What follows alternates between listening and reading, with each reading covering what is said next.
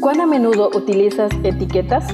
En la actualidad, el concepto etiqueta ha ganado un espacio significativo en todas las áreas de la vida.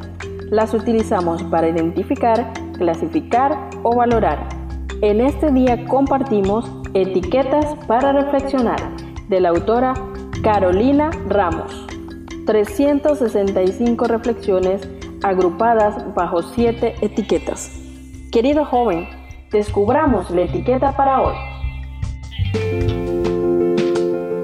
Excelente día estés disfrutando hoy, querido amigo. Dios pregunta es la etiqueta que compartiremos en nuestra reflexión, inspirados en Isaías 58, verso 5, que dice, ¿acaso el ayuno que he escogido es solo un día para que el hombre se mortifique? ¿Y solo para que incline la cabeza como un junco, haga duelo y, se cubra de ceniza? ¿A eso llaman ustedes día de ayuno y el día aceptable al Señor? Isaías 58, verso 5. La reflexión para este día lleva por título, ¿A eso llaman ustedes día de ayuno? Un sábado de tarde volvimos con mis compañeros mortificados. Toda la iglesia había estado haciendo ayuno ese día y nosotros habíamos querido hacerlo también.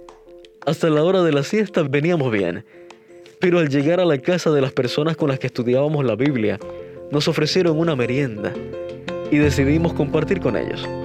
Sentíamos que no habíamos cumplido bien con lo que se esperaba de nosotros, pero un profesor, con mucho cariño y paciencia, nos mostró los fariseos que estábamos siendo en pleno siglo XXI. Nos invitó a sentarnos y nos leyó y explicó el capítulo 58 de Isaías. Nos hizo ver que con nuestra tarea esa tarde habíamos hecho más ayuno que si simplemente nos hubiésemos privado de comer.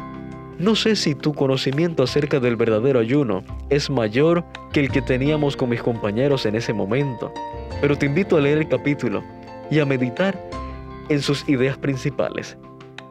Dios veía cómo su pueblo estaba entendiendo todo al revés y cayendo, como nosotros, en un cumplimiento meramente ritual y por méritos propios.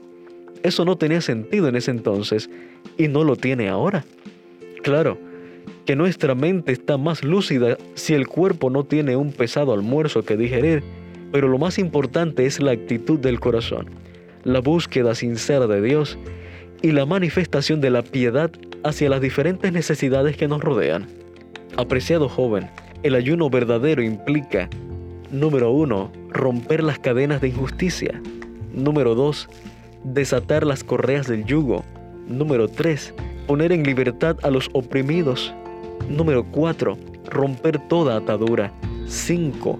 Compartir tu pan con el hambriento. 6. Dar refugio a los pobres sin techo. 7. Vestir al desnudo. 8. No dejar de lado a tus semejantes. 9. Desechar el dedo acusador y la lengua maliciosa. Y 10 saciar la necesidad del desvalido. ¿Acaso no tiene más sentido eso y un propósito más elevado que pasar hambre y sufrir por un estómago vacío? ¿Acaso no requiere una mayor entrega de nuestra parte? Está claro que el ayuno también tiene su lugar, pero no reemplaza el amor desinteresado por los demás. Dios tiene mucho para enseñarnos, muchas bendiciones para darnos al cumplir esto.